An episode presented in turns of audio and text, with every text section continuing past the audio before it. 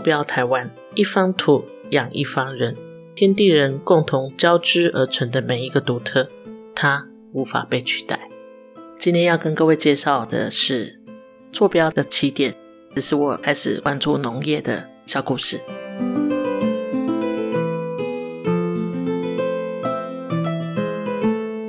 国中的时候，爸爸经商失败，那时候我的阿伯非常有智慧，就说。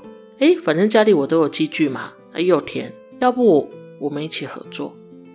啊，爸爸听你的说也不错。我们索性在自己家的一块很大的水泥地种了西瓜。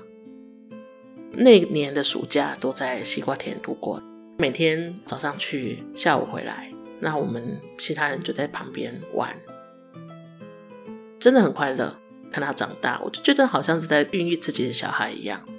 那种喜悦是非常非常独到，然后开始收成了。爸爸不知道怎么买卖哈，还问了很多专家，经过指点呢，买了一堆箱，符合所有的买卖的流程，运去果菜市场，想说那是一个很传统的路径。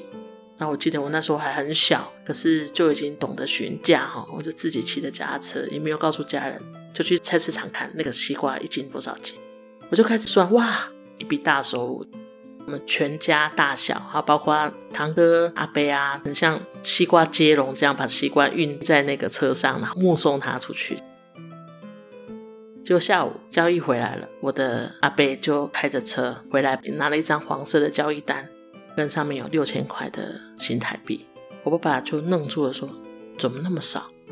然后我阿伯就说：“哎呀，阿给还个安内呀。”他说：“别想，那也安内啦。”然后他也没说话。我爸爸那时候就是两眼空洞，就看着那张单子，若有所思。那我阿伯就支支吾吾的说：“拍谁啦？我马给你修这卡住，不给你修两千的话，就当场再拿走两千。”我在那一幕，其实我全程都在旁边。我心里在想，到底怎么了？如果是对的，为什么是农民书呢？这里面一定有我不知道的故事，不知道的片段。如果有一天我心有余力，我一定要来做这件事情，来做这个农业的改革。因为我品尝过在种植的那种美好，可是我也经历了那种在买卖的时候的失落。应该没有一个农民可以坚守这样的冲击。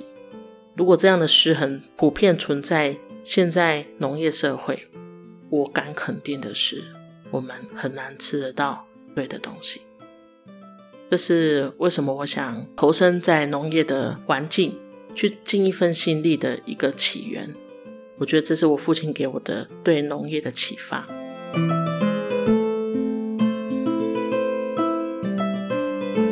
我想在空中抛出一个可以让大家思考的问题：我们大部分在买卖东西的时候，习惯问他一斤多少钱？我拿多一点有没有比较便宜？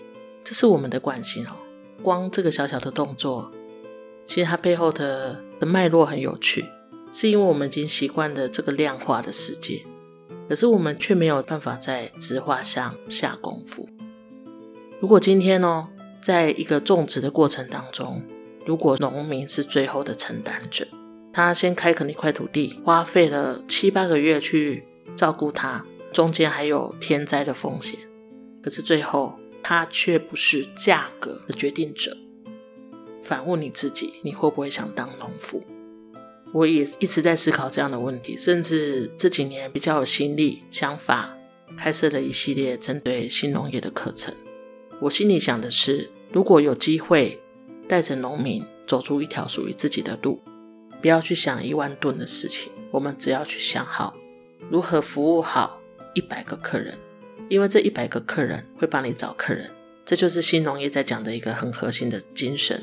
新农业里，消费者同时扮演了采购者，他也扮演了分享者，他会把你的故事分享出去，尤其在这个网络世界里。也因此，我希望透过这样的频道，可以分享在产业当中亲眼看到的故事。